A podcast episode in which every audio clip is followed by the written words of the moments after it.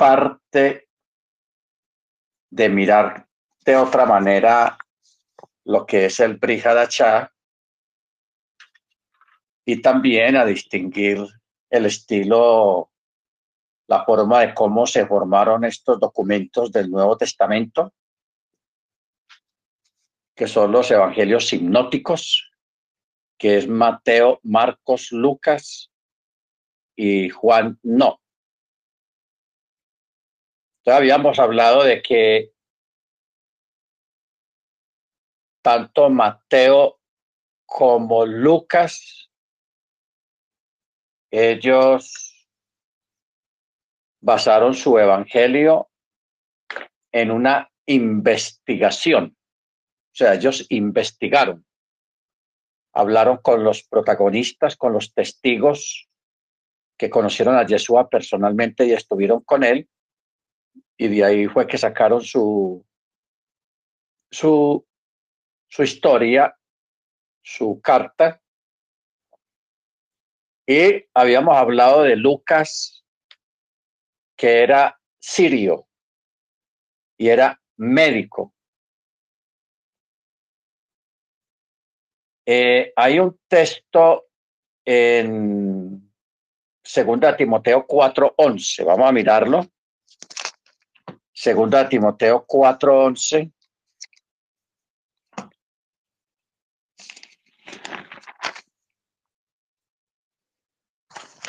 Pues es una forma de corroborar. Este texto yo no lo di la vez pasada cuando hablamos de este tema, pero es bueno tenerlo. Segunda Timoteo 4:11 dice, Lucas es el único que está conmigo eh, toma a Marcos y tráelo contigo porque me es útil para el ministerio. Entonces ahí menciona a Lucas. ¿Por qué Lucas? Porque Pablo está hablando de Lucas, ah, hablando de, en esta carta a Timoteo. Porque en ese tiempo Pablo ya estaba en la cárcel, estaba en el bote. Entonces, él estuvo muchos años ahí en la cárcel esperando su ejecución. Entonces, lo, este Lucas fue el que lo ayudó, lo asistió y le ayudó más que todo como médico, porque Pablo, mientras estuvo en la cárcel, estuvo muy enfermo. Entonces, Lucas como médico, por eso dice, Lucas es el único que está conmigo. Y luego en Filemón, 24, ya cuando escribió Filemón, ya llegó Marcos, porque él aquí en, en, Primera de Timoteo, él dice que le dice a, Timoteo que, que lleve a Marcos. A Marcos, dice, tráelo contigo porque me es útil para el ministerio. Ya cuando él escribe Filemón, ya Marcos está ahí y ya ahí menciona otros, otros hermanos. Dice, Filemón 24, Marcos, Aristarco, Demas, Lucas, mis colaboradores.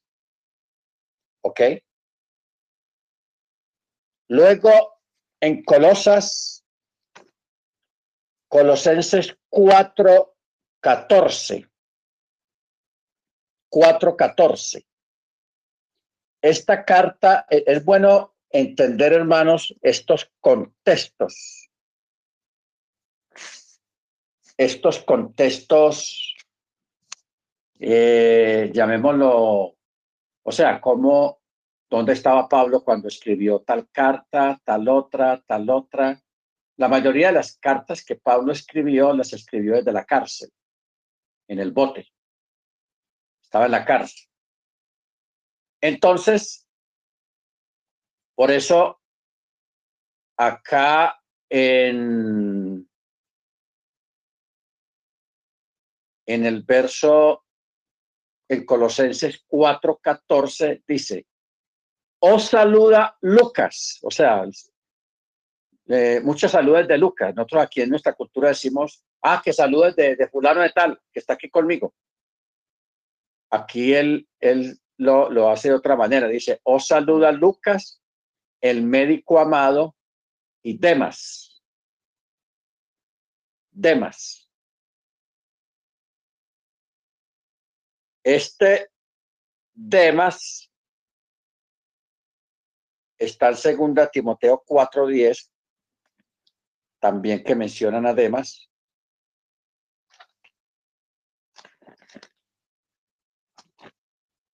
Eh, dice, porque Demas, amando este mundo presente, me ha desamparado y se ha marchado a Tesalónica, Crescente, Galicia y Tito a Dalmacia. aquí habla de que Demas lo dejó solo, o sea, lo abandonó y se fue para otro lado. Entonces, cuando uno mira estos contextos, hermanos, uno se hace un cuadro más o menos de qué fue lo que le pasó a Pablo. Que Pablo, él, acuérdese que en Hechos de los Apóstoles, a él lo iban a ejecutar los mismos judíos, pero él apeló a su ciudadanía romana, porque él tenía ciudadanía romana. Entonces, Pablo le, dice al centurión, tú, ¿cómo, cómo vas a, condenar a un romano sin hacerle juicio? Entonces el, romano, el centurión, le dio miedo. Porque entonces el centurión le contesta, ah, yo no sabía que tú eras judío, porque yo adquirí mi ciudadanía y me costó mucho dinero. Y Pablo dijo, pues yo lo soy de nacimiento. Entonces le dio más miedo al, centurión, entonces lo mandó custodiar y emprendieron de ahí un largo viaje a Roma. Allí en Roma, Pablo es metido a la cárcel, estuvo un tiempo en lo que se llama casa cárcel, o sea, en arresto domiciliario. Entonces ahí los hermanos que estaban en Roma lo visitaban estaban pendientes pero llegó un momento en que, como se estaba convirtiendo mucha gente ahí en Roma por el mensaje de Pablo, entonces empezaron a haber problemas en Roma de mucha gente y los romanos pues les tenían un pánico a los judíos porque los tenían por sediciosos, por rebeldes. Entonces más bien decidieron meter a Pablo a la cárcel. Y allí Pablo pues se enfermó, se puso peor, eso estuvo tenaz. Entonces, ¿qué pasa? de que Pablo, estando allá en Roma, eh, él administró a muchos creyentes, allá estuvo Marcos, estuvo Tíquico, estuvo Temas, Lucas, especialmente Lucas, que si Lucas estuvo todo el proceso de Pablo, allá en Roma, Lucas estuvo al lado de él, estuvo al lado de él, especialmente curándolo como médico, tratándolo como médico en sus diferentes enfermedades que Pablo tenía. ¿Ok? Bendito sea el nombre del Eterno. Entonces, por ejemplo, hay un texto de Pablo que dice, mirad con cuán grandes letras os escribo. ¿Por qué dice cuán grandes letras? Porque Pablo tenía un problema ocular. Tenía un problema en, en, un ojo y ese parece que era lo que, lo que Pablo mismo decía que era el aguijón, su aguijón. ¿Cómo funciona esto del aguijón, hermanos? El aguijón, un aguijón en sí es como cuando uno trabajando con madera o, sí, más que todo con madera, se mete, se entierra una astilla en el pie o en la palma de la mano o en cualquier parte del cuerpo, una astilla. Entonces esa astilla, lógicamente, pues la, el, cuerpo lo rechaza y si no le sacan a uno rápido de la, la astilla, eso se va a contaminar. Se va a contaminar la, el cuerpo. Entonces, Pablo tal vez era una de las palizas que le dieron, porque a él le dieron muchas palizas, incluso había unas palizas que le dieron como para matarlo, pero él sobrevivía.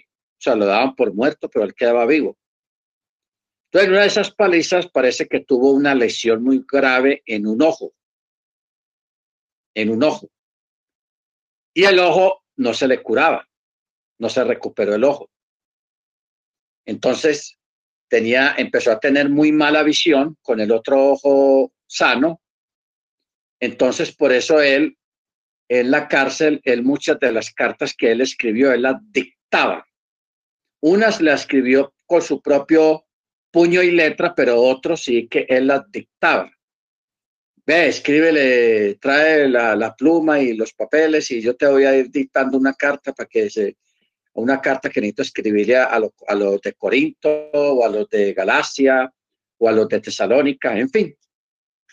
Esas cartas él las, las escribía, las, las dictaba y otras las escribió, porque él estaba muy mal del ojo, lo que él llama el aguijón. Casi siempre, hermanos, la mayoría de nosotros tenemos un aguijón. ¿Por qué el Eterno permite los aguijones? Porque hay personas que son muy usados por el Eterno o tienen unos dones espectaculares, tienen unos dones muy grandes y el Eterno los usa mucho. Entonces, muchas veces ocurre de que para el Eterno evitar que la persona se enorgullezca, le dé orgullo, por todo lo que puede hacer con el poder del Altísimo.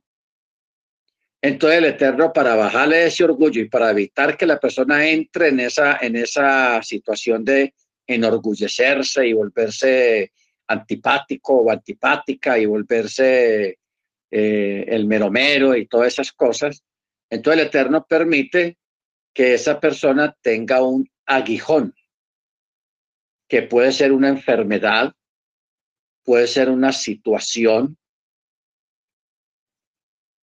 alguna, alguna cuestión.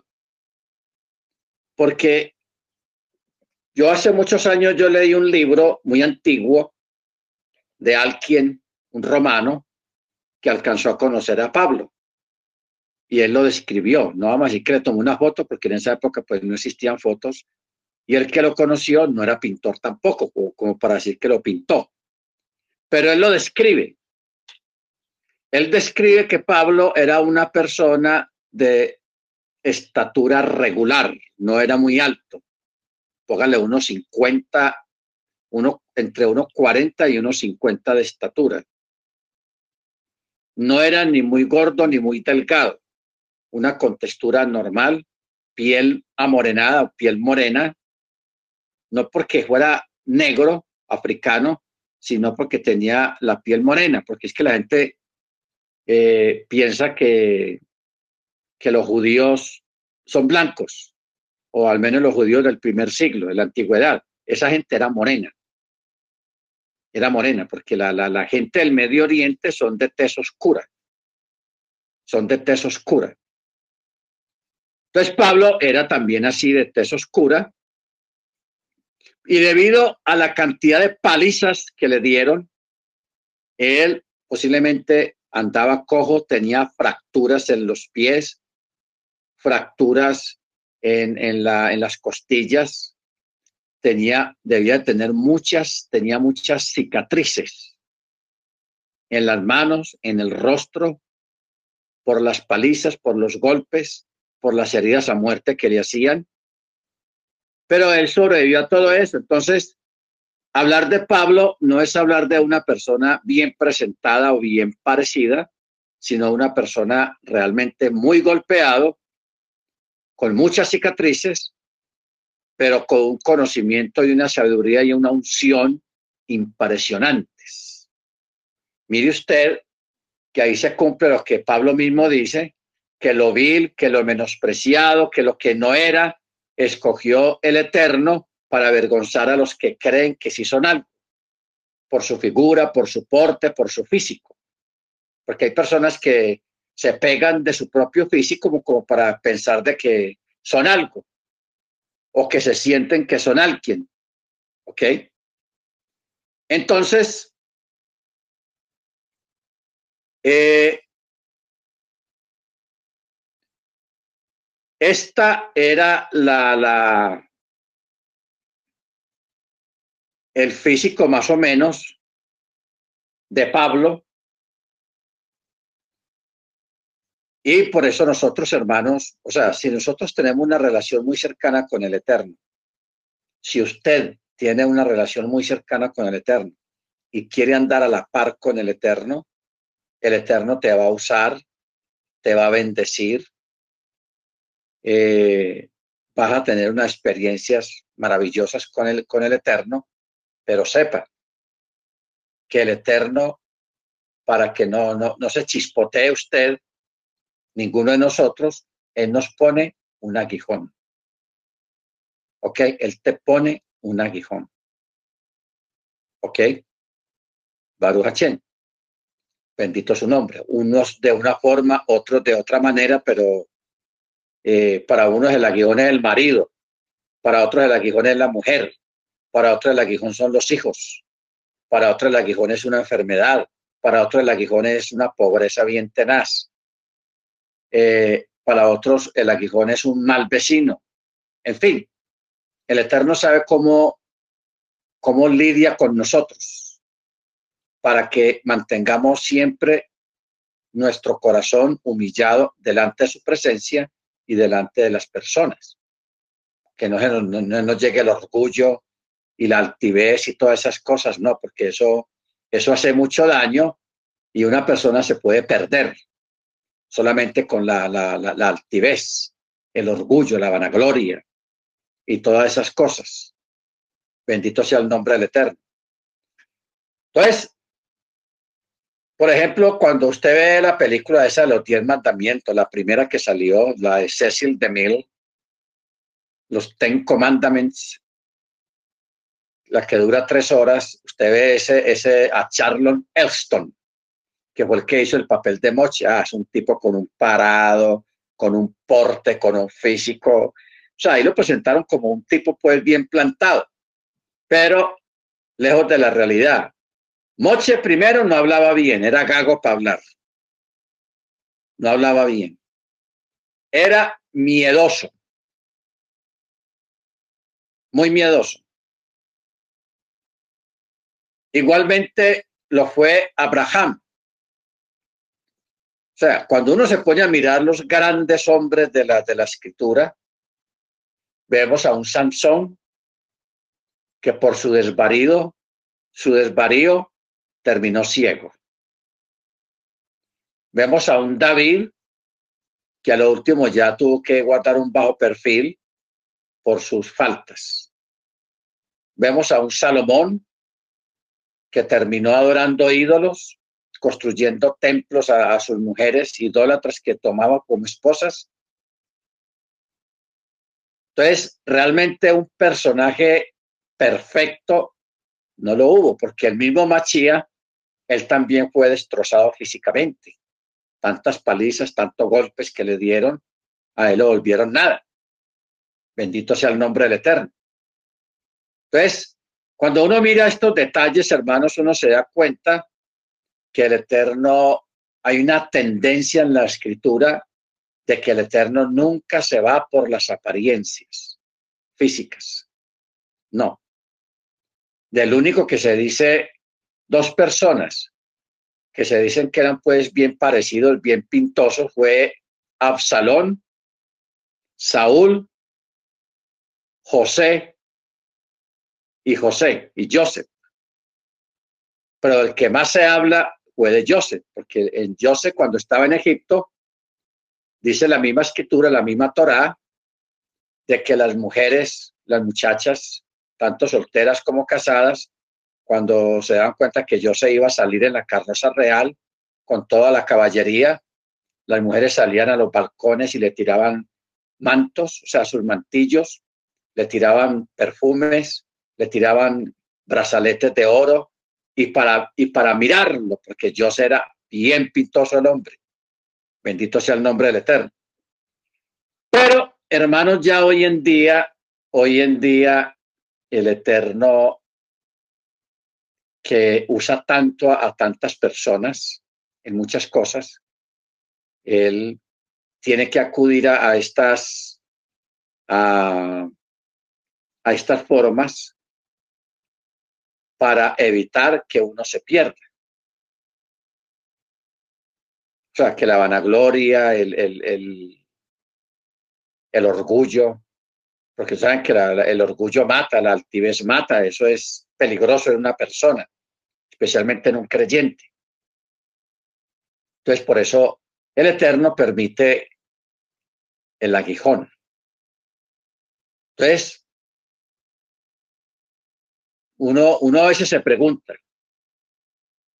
Pablo, que tenía un don de sanidad tan tenaz, hermanos, porque es que el, el, el don de sanidad que tenía Pablo no era fácil, era una cosa impresionante. Que su sombra en el día, el del sol, la sombra del sol de la figura de Pablo se posara sobre un enfermo y nada más la sombra curaba a la persona sin necesidad de que Pablo mediara o hablara o hiciera la oración de fe, e, eso no, no lo ha habido. No ha vuelto a haber otra persona así con un don de sanidad tan, tan fuerte, tan poderoso. Hermano Pablo, vea, tengo mi, mi, mi un enfermo por allá lejos y, a, ver, tenga, deme un pañito, deme un pañuelo o alguna cosa y, yo lo voy a tener en mi mano y, lo, y cuando llegue a la casa pone ese mismo pañuelo sobre el cuerpo o el rostro de cualquier parte del cuerpo del enfermo y el enfermo se sanaba. Eso, hermanos, eso es único. Entonces,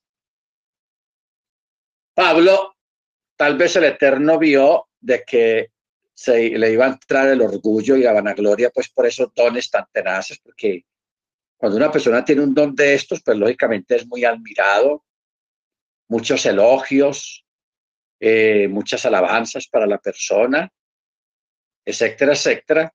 Entonces, para evitar que, que Pablo cayera en, la vanagloria, en la altivez y el orgullo, entonces el Eterno le, le dejó el aguijón.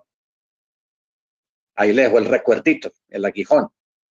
Y, Pablo mismo reconoce que, que él tenía ese aguijón y a pesar de que él le pidió tanto al Eterno que lo sanara, mire usted qué, qué, qué, contradictorio esto. Un hombre con semejante don de sanidad y no era capaz de sanarse a sí mismo. Así fuera en el nombre de, de la don Yeshua. Eso es una contrariedad y eso es una cosa muy polémica, pero así funcionan las, cosas del Eterno. Amén. ¿Por qué? Porque no olvidemos que la misma escritura dice que en nuestras debilidades se perfecciona el poder del Ruach, el poder del Ruach Jacodés. O sea, su poder se perfecciona en nuestras debilidades. Amén. Bendito sea el nombre del Eterno. Muy bien. Entonces, mire usted cómo, cómo vamos entendiendo, hermanos, todo este aspecto de cómo funciona el Nuevo Testamento, el Brihadachá, la forma como funciona, la forma como se formó estas cartas, porque ni, ni Pedro, ni Pablo, ni los evangelistas, ellos imaginaron que esas cartas que ellos escribieron eh, como algo normal. Le voy a escribir a fulano de tal, a saludarlo y todo eso y a darle algunas instrucciones o para responderle alguna pregunta. Que eso hoy en día uno lo hace. ¿Ok? Porque a uno le escriben muchas personas eh, sobre muchos temas, haciendo unas preguntas sobre algún tema de la Biblia, alguna clase y todo eso. Y uno por WhatsApp o por por correo uno les manda una respuesta. Una respuesta. Entonces, ¿qué pasa? Si alguien supiera de, más adelante, supiera de todas estas cosas y recopilara todas las preguntas y todas las respuestas, de ahí saldría un documento también. O sea, la, las circunstancias y las cosas no han cambiado, siguen igual. En cuanto a lo que es la, la asistencia espiritual por escrito, en cuanto a algunos temas y preguntas difíciles y complicadas que hay en las escrituras, porque hay veces que hay personas que hacen preguntas complicadas, hermanos. Hay gente que hace preguntas muy complicadas y se necesitan una buena respuesta porque el que la hace es una persona que conoce y sabe. Por eso su pregunta. Entonces, para una persona de estas, pues necesita también dársele una buena respuesta con un buen respaldo y una buena argumentación. O sea, la argumentación no es mala.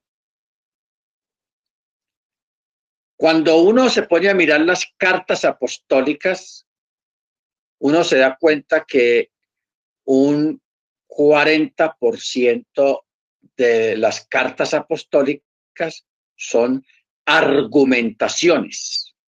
Pero estas argumentaciones están basadas en la Torah, en la experiencia vivida por la persona que lo está escribiendo y también por la inspiración del Espíritu Santo, del Ruach HaKodesh. Ahí hay una inspiración. ¿Ok? Entonces, es muy importante tener en cuenta este detalle porque la, la, inspiración hoy en día entre los agiógrafos, entre los maestros, no se ha terminado todavía. Eso no se ha terminado. ¿Ok? La inspiración está ahí, hermanos.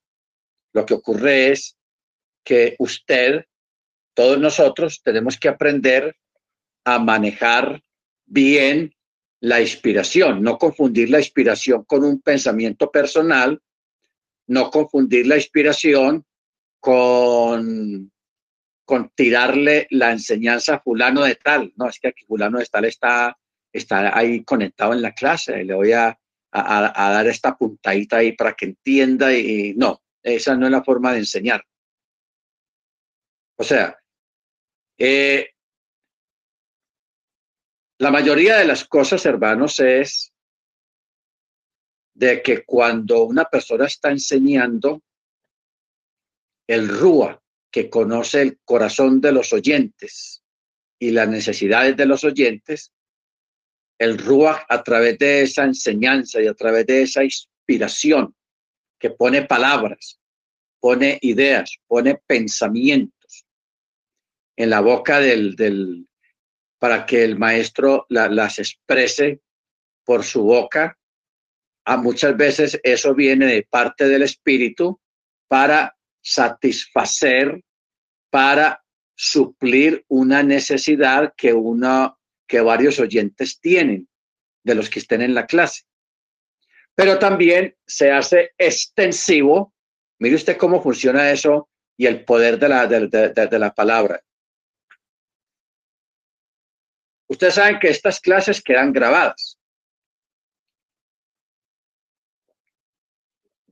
Y hay personas que no pueden estar en línea, en vivo, sino que escuchan las clases después. Y es tanta la contundencia del rúa, ya eso sí no es humano, ya ahí, no, ahí ya no digo nada, sino que ya eso es el espíritu. Es capaz a través de un mensaje ya grabado,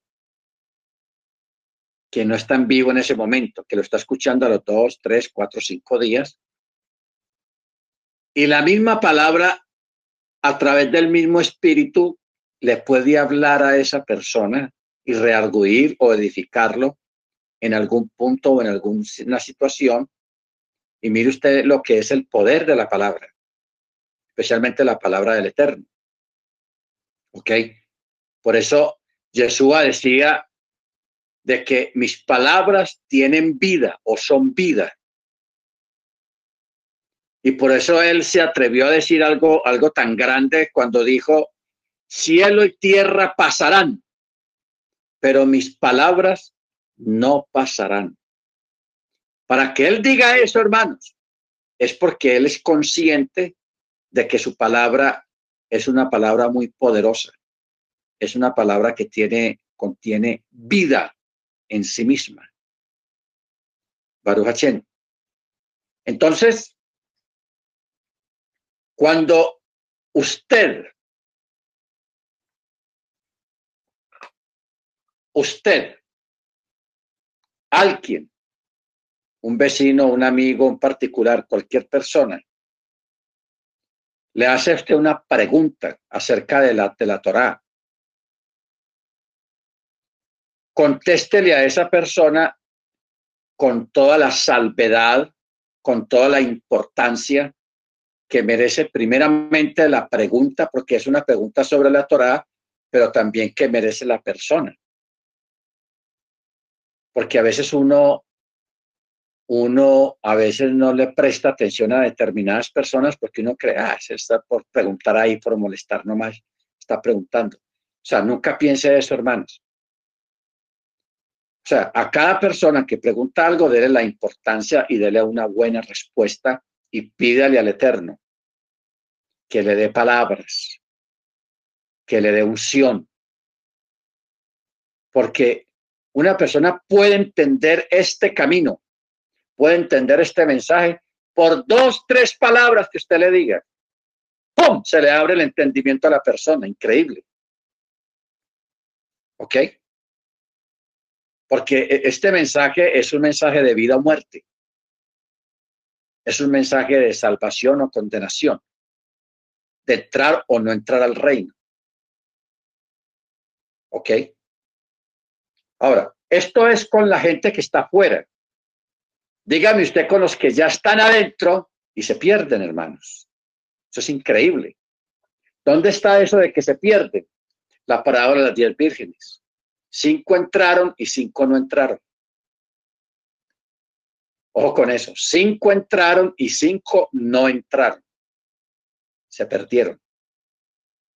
Y ya estaban adentro, pero no, no, no pudieron entrar.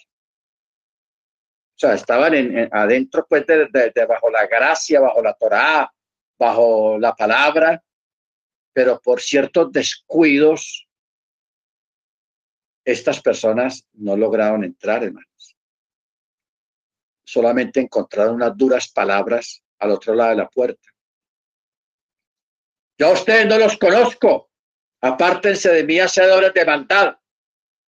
Eso es duro. ¿Ok? Entonces, por eso es importante, hermanos, pues me considero yo, pienso yo, los hermanos que han sido tan, constantes en estas clases, que llevamos años prácticamente estudiando. Usted no imagina el material que usted tiene ahí en, en su cabeza, en su mente, de tantas clases que usted ha escuchado. Y no piensa que es que usted se le olvidó. Cuando usted dialoga con las personas, cuando usted dialoga con la gente, todo lo que usted ha escuchado le va fluyendo, le va saliendo. ¿Por qué? Porque usted ya lo escuchó y eso queda allá adentro en el disco duro del cerebro y usted lo memoriza y, y eso está ahí, hermano. Eso nunca se va a perder. Bendito sea el nombre del Eterno.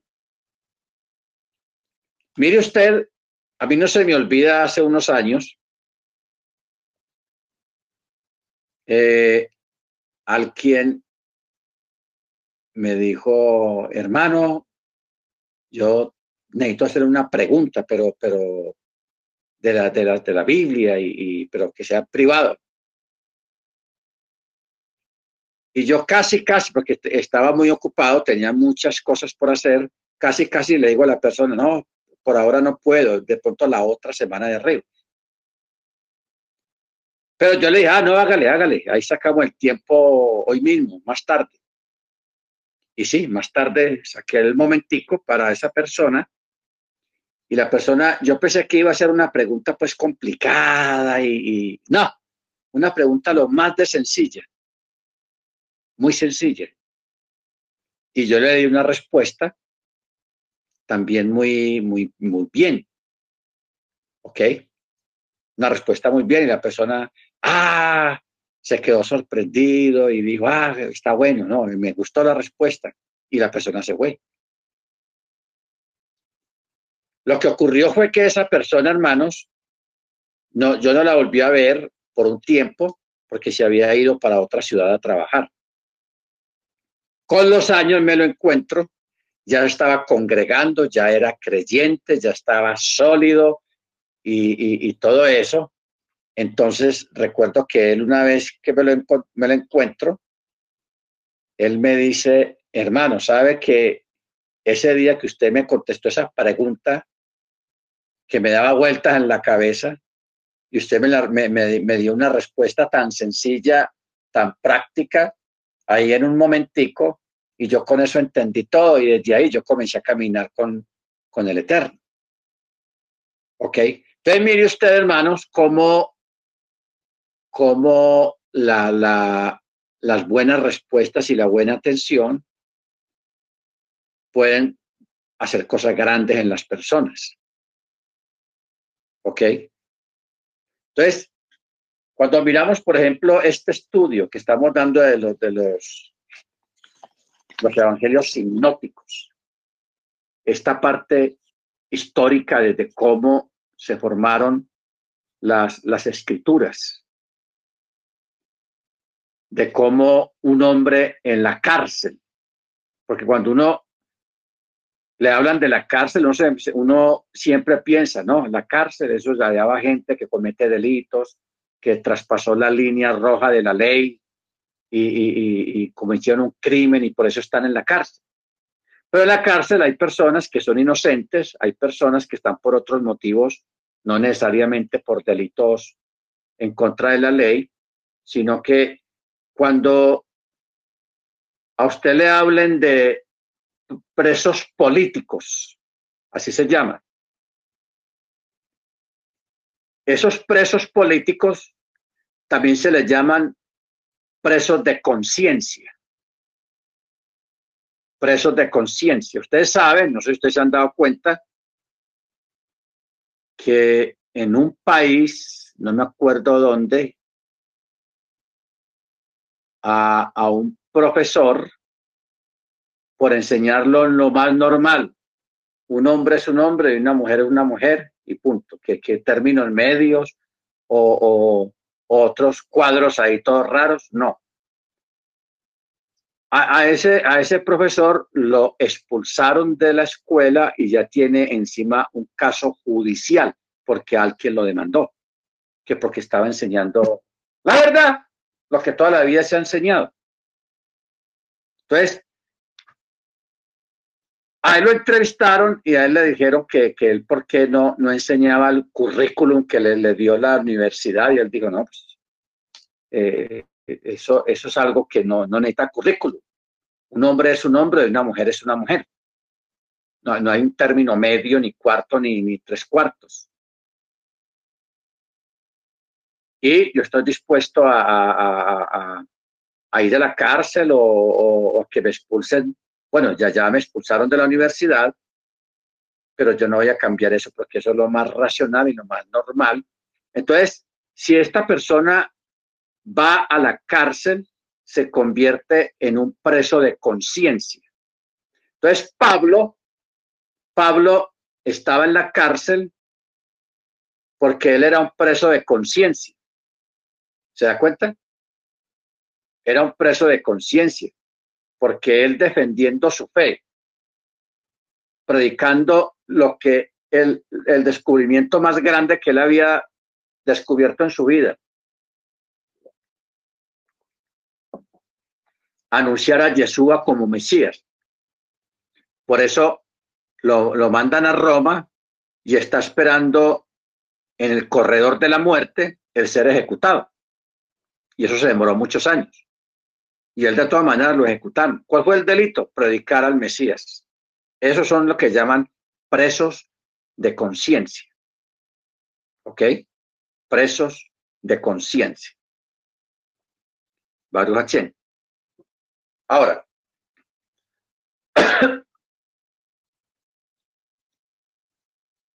cuando uno mira la historia que no está en los, en los libros, uno se da, se da cuenta que la, la, iglesia o la Keilah del primer siglo, hermanos, fue una de las instituciones más perseguidas en la tierra por gobiernos, por emperadores, y por otros estamentos religiosos muy fuertes en la época.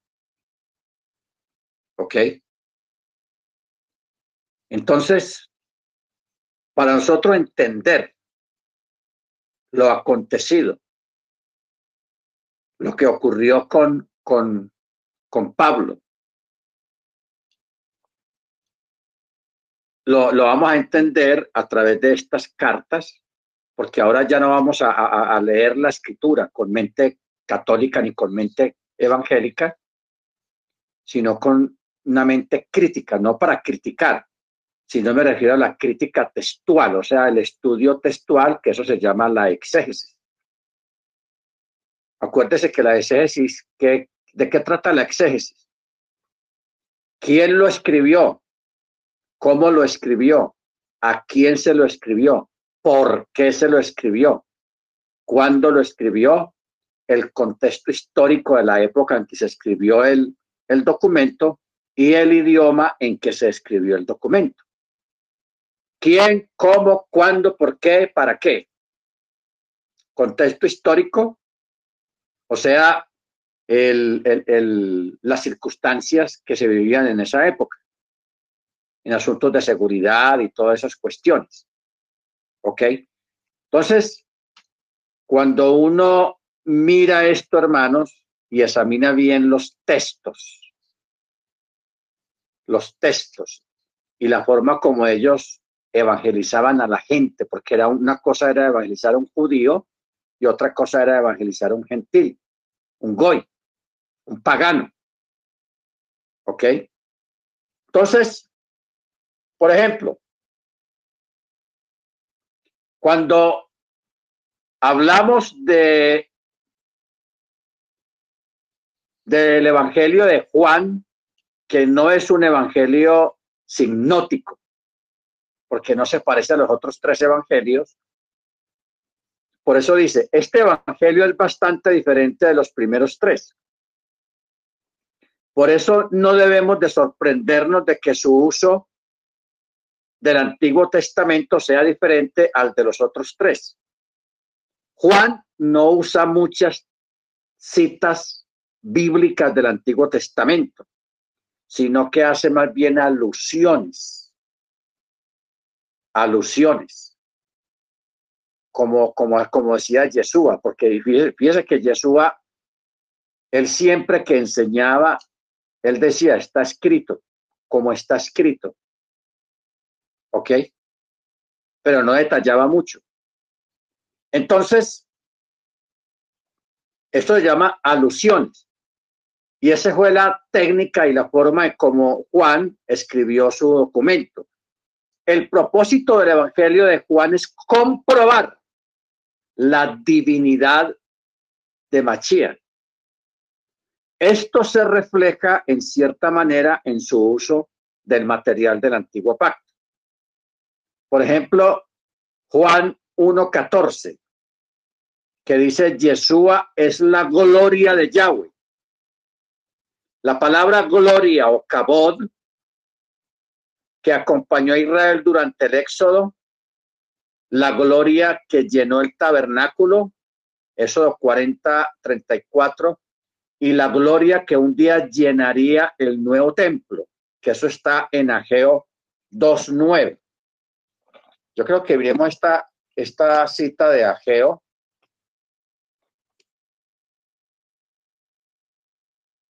a Ageo, Abacuc, Sofonías, Ageo 2.9. Es un profeta. Dice, la gloria postrera de esta casa será mayor que la primera y en este lugar daré shalom, dice Yahweh Chebaot. Porque aquí vamos a mirar un texto antes de este texto. Eh, vamos a mirar el verso 5, a partir del verso 5. 2.5 dice, según el pacto que hice con vosotros cuando saliste de Egipto, mi rúa estará en medio de vosotros, no, no tengan temor. Porque así dice Yahweh Chebaot, dentro de poco yo estremeceré los cielos y la tierra, el mar y la parte seca. Estremeceré a todas las naciones, porque vendrá el deseado de todas las naciones. Y llenaré de gloria esta casa, dice Yahweh Chebaot, porque mía es la plata, mío es el oro, dice Yahweh Chebaot. Y la gloria postrera de esta casa será mayor que la primera, y en este lugar daré shalom, dice Yahweh Chebaot. ¿Ok? Este, este verso 7 donde dice el deseado de todas las naciones, yo recuerdo que los testigos de Jehová tienen una, un libro alusivo a este texto, el deseado de todas las naciones. ¿Ok? Yo me acuerdo mucho de ese libro porque ah, dentro del currículum que nosotros estuvimos cuando estuvimos estudiando, nos tocó estudiar también algunos documentos de los que tienen los testigos de Jehová para uno entender qué es lo que ellos enseñan y cómo lo enseñan. Entonces, hay un libro acerca del deseado de todas las naciones. Por eso Juan, en su documento, en su evangelio, él menciona eh, es la, la palabra cabod, la gloria. Entonces, por eso él presenta a Yeshua como el cordero de Elohim, como el cordero de la Pascua. Él presenta a Yeshua como el verdadero templo. Juan 2.19, donde Yahweh habita en su plenitud. Yeshua es la verdadera serpiente del desierto. Que esto, hermanos, es algo, o sea, hay algunos detalles en las cosas del Eterno que uno no entiende, uno las ve como una contradicción. Y esta es una de esas. Uno, se sorprende, pero, pero ¿cómo así? Que esto está en número 21. Ustedes saben ese episodio el pueblo se puso rebeldón con el Eterno. Entonces el Eterno les envió serpientes venenosas que empezaron a morder a todo el mundo, a toda la gente. Entonces la gente le dio miedo y acudieron a, Moche. Moche, ¿qué vamos a hacer? Mira, vamos a morir todos aquí. Las culebras, las serpientes nos van a matar. Entonces, Moche vaya acude al Eterno. Señor, ¿qué está pasando? Mira esto. Entonces el Eterno le dijo, dile al pueblo, o no, ve y tú, construye una, una serpiente. Construye una serpiente de bronce. O sea, una, una, una serpiente hecha de, de bronce. Y póngala sobre un palo, una asta, alto, que se vea. Y cuando alguien lo muerda, una serpiente se va a salvar si alcanza a mirar la serpiente de bronce que está allá en el asta, en un lugar alto, porque Moche, el Eterno le dijo que pusiera esa, esa, cosa en un, en un lugar alto. Entonces todo el que era mordido, si alcanzaba a mirar hacia allá arriba, donde estaba la, la, serpiente de bronce, el veneno, eh, la ponzoña, el veneno no lo mataba, la persona sobrevivía. Entonces, ¿cuál es la contradicción? ¿Por qué el Eterno, siendo que Él desecha la idolatría y las figuras de animales o de ángeles o de seres humanos, que lo rechazan, el cómo por decreto, por mis votos, para esa, solamente para esa situación que se presentó. El que era mordido podía mirar la serpiente y no moría, se salvaba. ¿Ok? Entonces, Claro, nosotros entendemos que estaba haciendo una alusión a lo que iba a venir en el futuro. ¿Qué es lo que iba a venir en el futuro? De que Yeshua iba a ser erigido en un madero, en un lugar alto. Por eso el Eterno ya había profetizado sobre eso y él dijo una vez, mirad a mí y ser salvos todos los términos de la tierra. O sea, el que lo mirara a él. Pero ¿cómo va a mirar un espíritu si el Eterno es espíritu? A Yeshua. ¿Ok? Mirando a Yeshua. Pero ¿cómo lo miramos si él no está? Estamos en América y él fue erigido en el madero allá en Israel. Y a él ya lo bajaron de la, del madero, él ya resucitó y ya se fue para los chamaín. Entonces, ¿cómo es la cosa? Ahora, hoy en día se mira al Mesías en lo alto por fe. ¿Ok? Por fe. Ya no es literal. Entonces, por eso el Eterno permitió primero lo literal, en este caso de la serpiente, Baruachén, y luego el, la parte espiritual, que es mirando a Yeshua por la fe. Porque allá en Juan, hermanos, vamos a mirar en Juan capítulo 3, verso 14. Dice, y como Moche levantó la serpiente en el desierto, así es necesario que el Hijo del Hombre sea levantado, para que todo el que cree en él tenga vida eterna. Ya no se trata de mirar, porque no hay para dónde mirar, sino de creer. Aquí está claro. Para que todo el que cree en él tenga vida eterna. Estas fueron palabras textuales de Yeshua, que Yeshua es el que está diciendo estas palabras, pero hace alusión a Moche cuando levantó la serpiente en el desierto. ¿Ok? Entonces mire que él hace es alusión. Bendito sea el nombre del Eterno. Ahora, luego también Johanán habla de que Yeshua es el verdadero maná, el verdadero maná. ¿Qué vamos descubriendo ahí?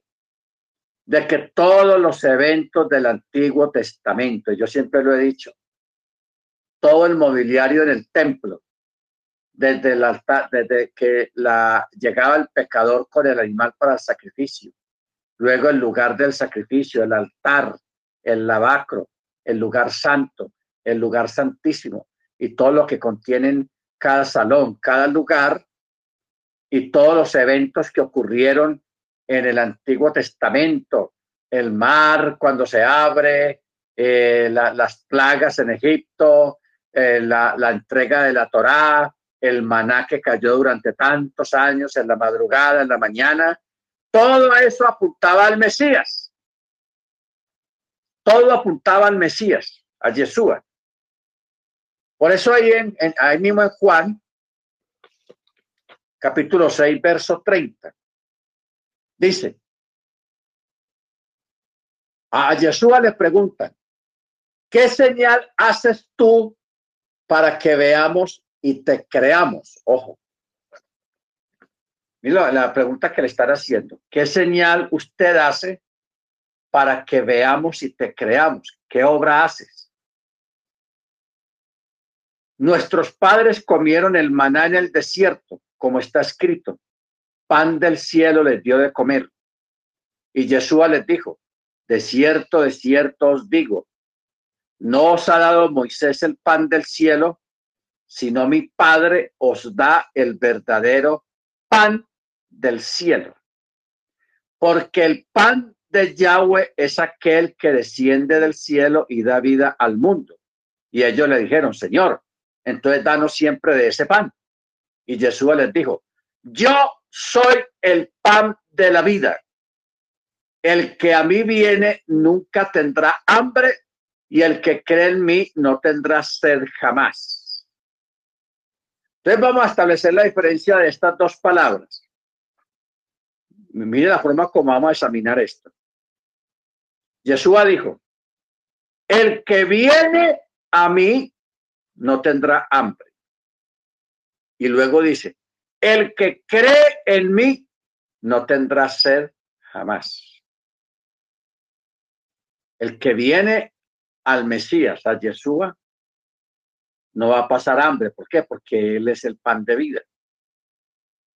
Y el que cree, ya está hablando no de venir, sino de creer. ¿Qué dice? No tendrá sed jamás. Entonces, esto nos lleva a la palabra que dijo Yeshua en el último y gran día de la fiesta, la fiesta de Sukkot. Porque la fiesta de Sukkot, toda en su contenido y en su simbología, apunta también al Mesías. Y eso es lo que nosotros tenemos que aprender, hermanos. Para, para no entender las fiestas del Eterno, tenemos que entender el significado de la fiesta. Y cuando uno entiende eso, uno se da cuenta que todos los significados nos llevan y apuntan a Yeshua. Él es el centro de todo la Torá. Pero cuando Yeshua dice el texto, y en el último y gran día de la fiesta, Yeshua se puso en pie y dijo, el que cree, no dijo el que viene, dijo, el que cree en mí, en su interior correrán ríos de aguas vivas. Y aquí en este texto de Juan 6:35 dice, el que cree en mí no tendrá sed jamás. Entonces está hablando de un agua, pero esa agua no es literal, ustedes lo saben. Esta agua es el ruach, el espíritu, que en este caso es comparado con agua. Por eso dice, el que cree en mí conforme las escrituras, en su interior correrán ríos. O sea, ese es el fuego del espíritu, el fuego del rúa que va a moverse, que va a correr en el interior, en, dentro de la persona, el fuego del espíritu. Bendito sea el nombre del Eterno. Entonces, una cosa es lo que dice, el que viene a mí la escritura nunca dice, el que viene a mí tendrá o sentirá el espíritu. No. El que viene a mí no volverá a tener hambre. Y el que cree en mí no volverá a tener sed. ¿Ok? Baruch Entonces, luego sigue diciendo, pero os he dicho que aunque me habéis visto, no creéis. Todo lo que el Padre me da vendrá a mí y el que a mí viene, de ningún modo lo echo fuera. Pues he descendido del cielo no para hacer mi voluntad, sino la voluntad del que me envió. ¿Ok? Bendito sea el nombre del Eterno. Bueno, ahí mismo en este capítulo 6, en el verso 48. Yeshua dice, yo soy el pan de vida.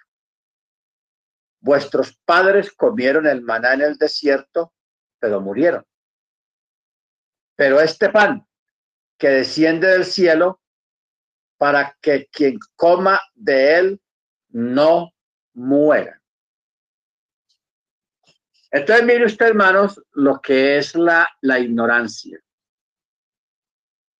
Hubo un tiempo que los musulmanes y otros grupos religiosos acusaban a los judíos de canibal, canibalismo, que comían carne humana.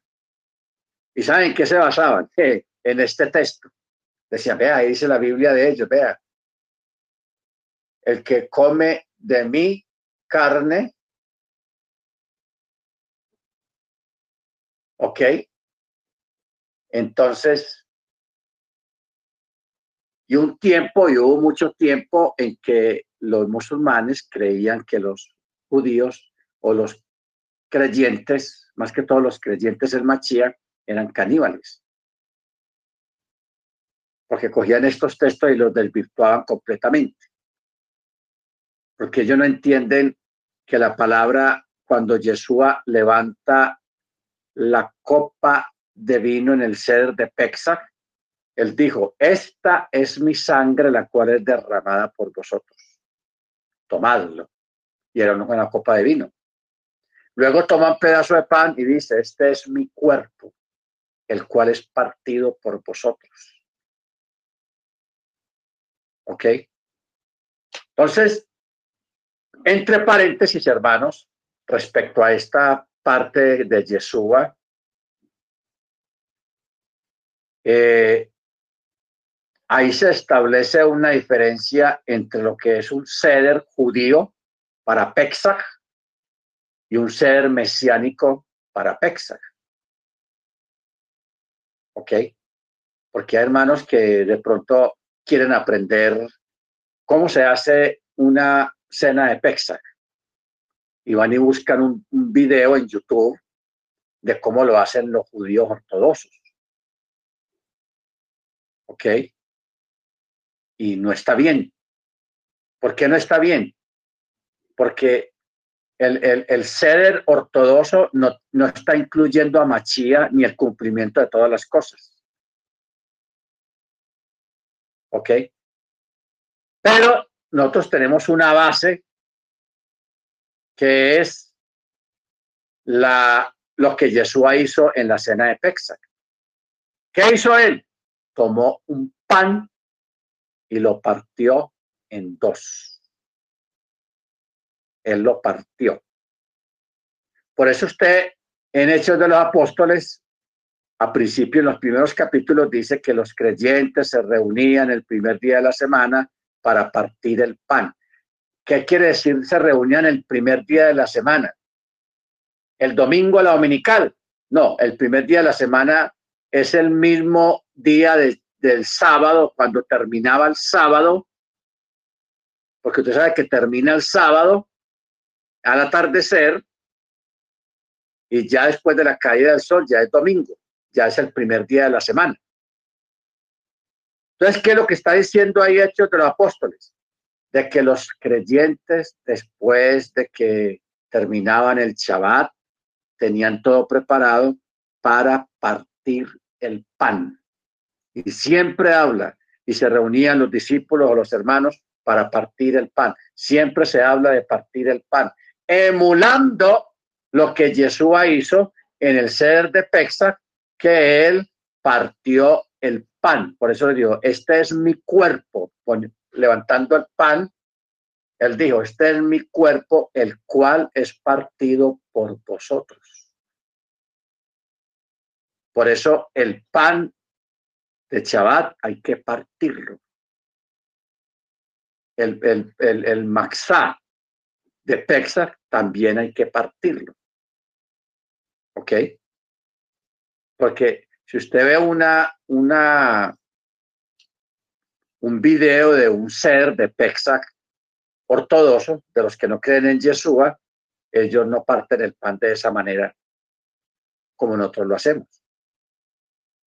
Ellos lo ven a partir de pedacitos, es ya o sea, no incluyen la, la, parte de la ceremonia de que se levanta el pan, se ora por el pan y se parte. Hay que partir el pan, tal cual como Yeshua lo hizo. Ese sí es un ceder de, de y de Shabbat mesiánico como Yeshua lo hizo. Bendito sea el nombre del Eterno. Hay que tener cuidado con ese, con ese detalle, mis queridos hermanos. Muy bien. Eh,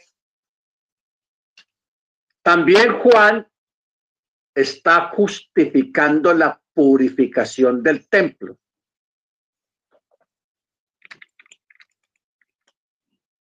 Pero esto de la purificación del templo está en Mateo 21.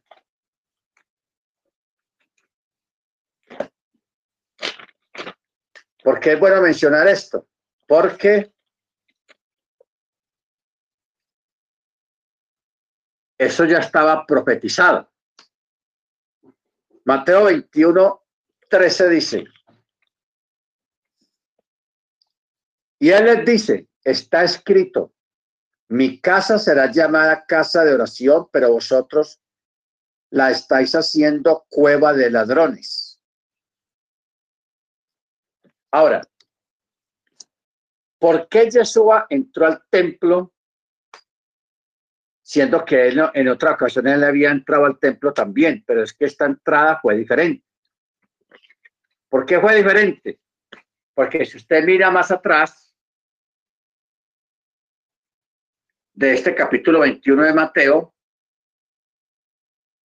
Dice, cuando se acercaron a Jerusalén y llegaron por Betfagé al Monte de los Olivos, sea, por otro lado, no, como saliendo de, de Jerusalén, sino llegaron por otro lado. Yeshua envió a los discípulos y les dijo, vayan a la aldea que está enfrente de vosotros y enseguida hallaréis un asna atada y un pollino con ella. Desatadla y tráiganlos a los dos, el asna y el pollino. Mire que nunca nos le habían dicho, siempre le, dijeron a la gente que él, llegó en un pollino de asna, pero que eran dos, no. Aquí dice que eran dos. Primero es un asna que está atada y un pollino con ella desatarla y tráiganlos. Si alguien les dice algo, ustedes van a decir, el Eterno los necesita. Enseguida los enviará. Esto aconteció para que se cumpliera lo dicho por el profeta cuando dice, decir a la hija de Sión,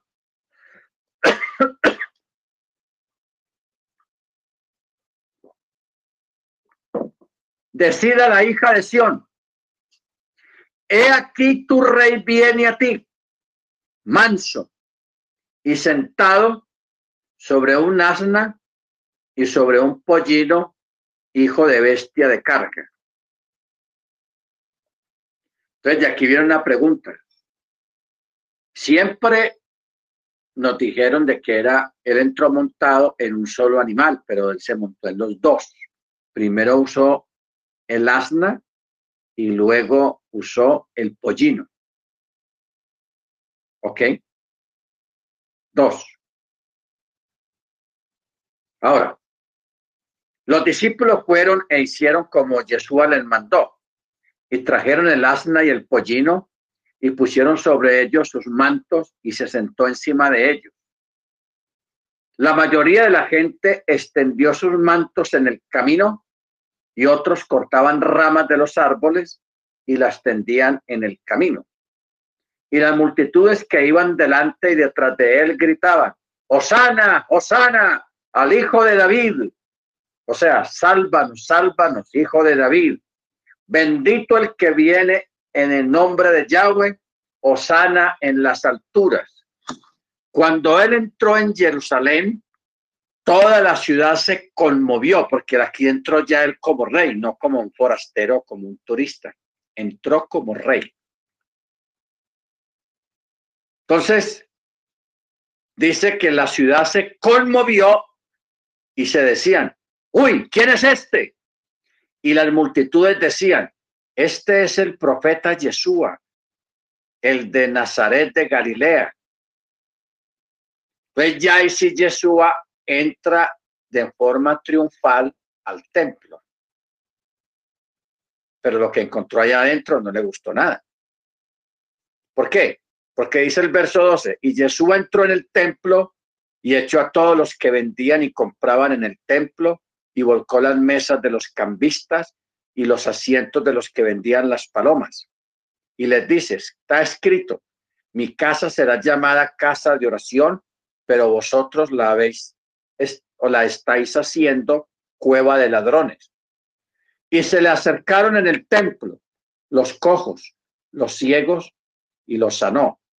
Pero los principales sacerdotes y los escribas, viendo las maravillas que hizo, y a los niños que aclamaban en el templo diciendo, Osana al hijo de David, ellos se indignaron y le dijeron, oye, ¿oyes lo que están diciendo estos, estos niños? Y Yeshua les dice, sí, claro, yo estoy escuchando. ¿Acaso nunca leísteis que de la boca de los niños y de los lactantes perfeccionaste la alabanza? Y dejándolo salió afuera de la ciudad a Betania y posó allí. Ok. Muy bien. aquí vemos que eran dos animales, un asna y un pollino de asna. ¿Ok? Eso es lo que, lo que llaman la entrada triunfal en Jerusalén. Entonces Yeshua, eh, la profecía está en Isaías 56, 7. Isaías 56, 7.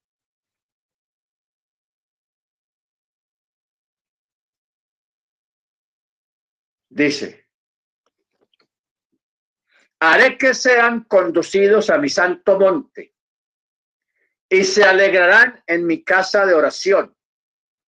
Sus holocaustos, sus sacrificios serán aceptos sobre mi altar, porque mi casa será llamada casa de oración para todos los pueblos. O sea, cuando Yeshua saca a los cambistas y a los que venden animales, no es que ellos no podían estar ahí, ellos sí podían estar allí. ¿Por qué la rabia de Yeshua? ¿Y por qué, y por qué a este acto se le llama la purificación del templo? Porque esta gente, hermanos, eso era un negocio y este negocio lo manejaban los fariseos y los saduceos.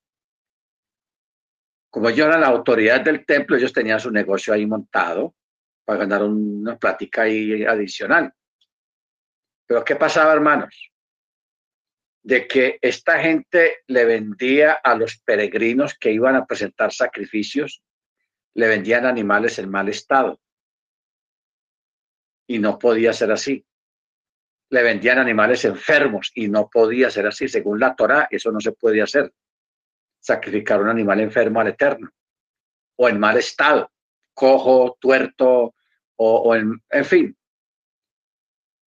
Y luego saca a los cambistas, lo que hoy en día se llama una, una cosa de valores o una casa de cambio, porque como en las fiestas venían peregrinos de España, de Antioquía, de Asia, de África, de Egipto, venían judíos de muchas partes del mundo, ellos venían con sus monedas de sus países.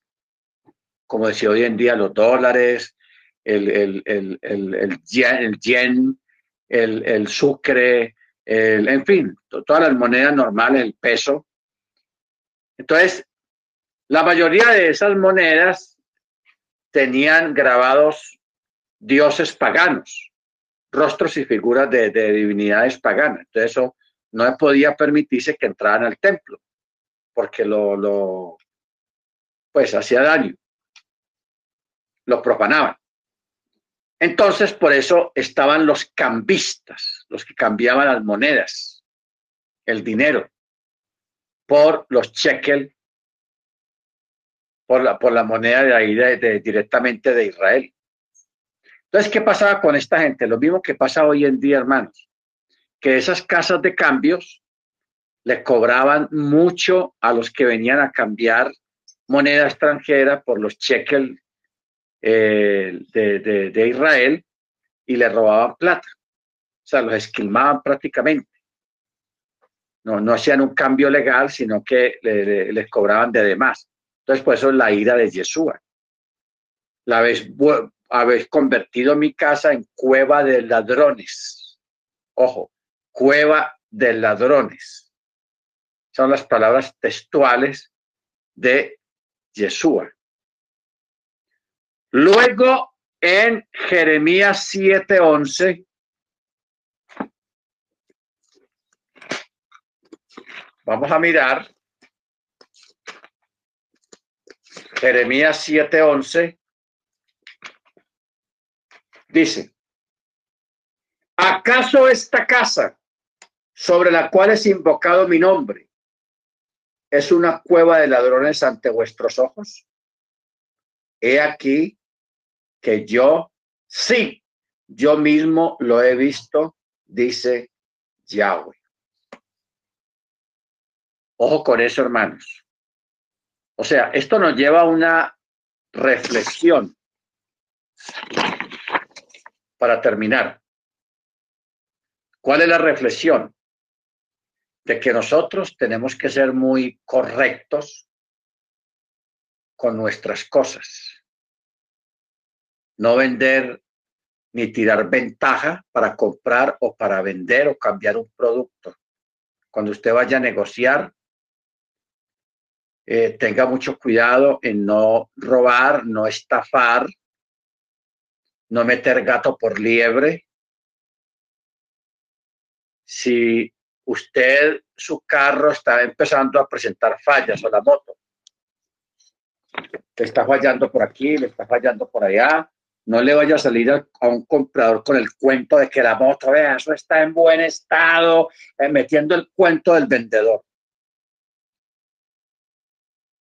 lo estás estafando, estás engañando. Lo más correcto es que si hay un comprador voluntario, usted le diga, vea hermano, o vea señora, la moto está más o menos en buen estado, tiene, solamente tiene este y este detallito, usted verá si la compra así. Esa es la forma correcta de portarnos, no metiendo el cuento, hermanos que usted sabe que el carro o la moto tiene un, daño, un dañito y usted lo maquilló, lo puso bien bonito y lo vende pues como si hubiera recién salido de, la, de la fábrica. Eso no es correcto y eso no se hace y eso es lo que, de eso es lo que está acusando el Eterno al pueblo. Cuando dice, ¿acaso esta casa sobre la cual es invocado mi nombre es una cueva de ladrones ante vuestros ojos? Y él les dice, sí, He aquí que yo lo he visto. Porque hermanos, los que vendían las palomas, los toros, las vacas, los, las ovejas, los chivos, los vendían enfermos, los vendían en mal estado y los vendían imperfectos. Y porque el animal que tenía que ser para ser sacrificado tenía que estar en buen estado, perfecto físicamente, y que no estuviera enfermo. Y ellos, vea, aquí está el animal, vea, aquí está la oveja, vea, está buenísima, mírela y verá. Y el animal por dentro con una enfermedad, cosas que le dan a los animales, que no es correcto ni se debía hacer eso, porque es para el eterno. Ojo con eso, es para el eterno. Y si usted es templo del Rúa Jacodés, hermanos, no haga esas cosas.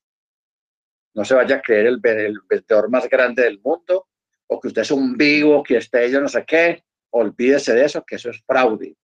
Eso no está bien. ¿Ok, hermanos? O sea, hay que andar, hermanos, porque es que nos gusta mucho de pronto decir que somos, que sabemos esto, sabemos aquello, pero la, la, la, la verdad, el verdadero conocimiento es lo que hacemos, lo que somos, y especialmente ser correctos, correctos en esos aspectos. ¿Ok?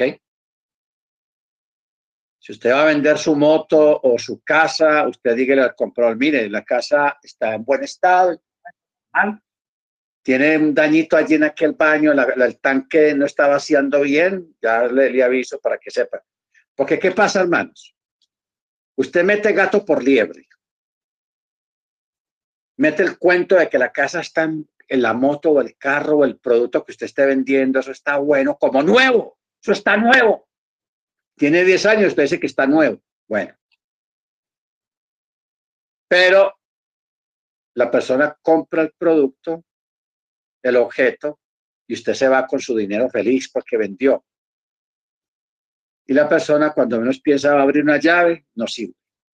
Va a, hacer aquello, se dañó o sea, empiezan a, a, un montón de, cosas que, no servían para nada y esa persona va a maldecir al cielo por su causa. ¿Ok? Por su causa te va a tratar de ladrón. De pronto nunca se lo diga, pero en la mente te va a decir, señor tan, tan poco honesto, o esa señora tan poco honesta, dijo que esto estaba bueno, que esto estaba en buen estado, y miren, aquí no sirve para nada. Ojo con eso, hermanos. Mire aquí el Eterno y lo que hizo Yeshua y la acusación que Yeshua le hace a los que manejaban esos negocios allá en el templo, que eso era legal. Porque tenía que haber gente, si venía un peregrino desde Egipto, que eran como un mes y medio de viaje, no se va a traer un cordero, un tórtolo, una vaca, un toro desde por allá de Egipto, porque eso es un encarte. Para eso estaba el lugar, un área del templo donde la gente vendía esos animales a los peregrinos para los sacrificios. Pero se exigía tal cual como dice la Torá. Pero esta gente tenía su negocio ahí bien montado, pero muy, muy incorrectos. No eran honestos. Bendito sea el nombre del Eterno. ¿Ok? Si usted va a vender cinco manzanas, venda cinco manzanas en buen estado, porque para usted la está cobrando como que están en buen estado. No meta dos por allá debajo que están medio podridas, eh, meta esas debajo ahí, como hacen los vendedores, eso es deshonesto, hermanos. Nosotros no podemos ser así. ¿Ok? No podemos ser así de esa manera. Porque si no, nos cae juicio. Y el Eterno nos va a tratar de ladrones y de fraudulentos estafadores, porque eso es estafa.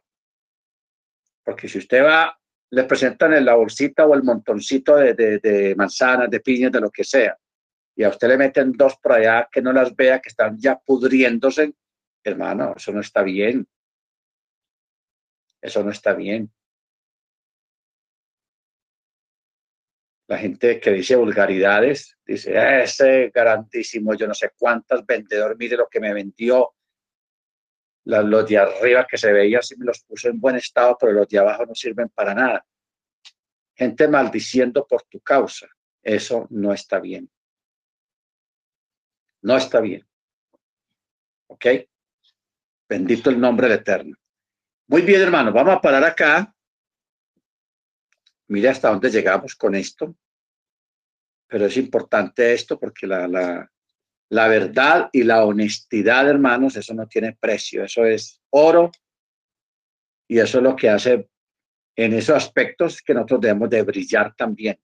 No es tanto hablando bonito, ni, ni, ni, ni recitando salmos y escuchando música, no. Hacer, hacer y ser creyentes genuinos para la gloria del Eterno. Amén. Baruch Muy bien, hermanos. Vamos a parar acá y vamos a pedirle a la hermana de Yanira, es tan amable, para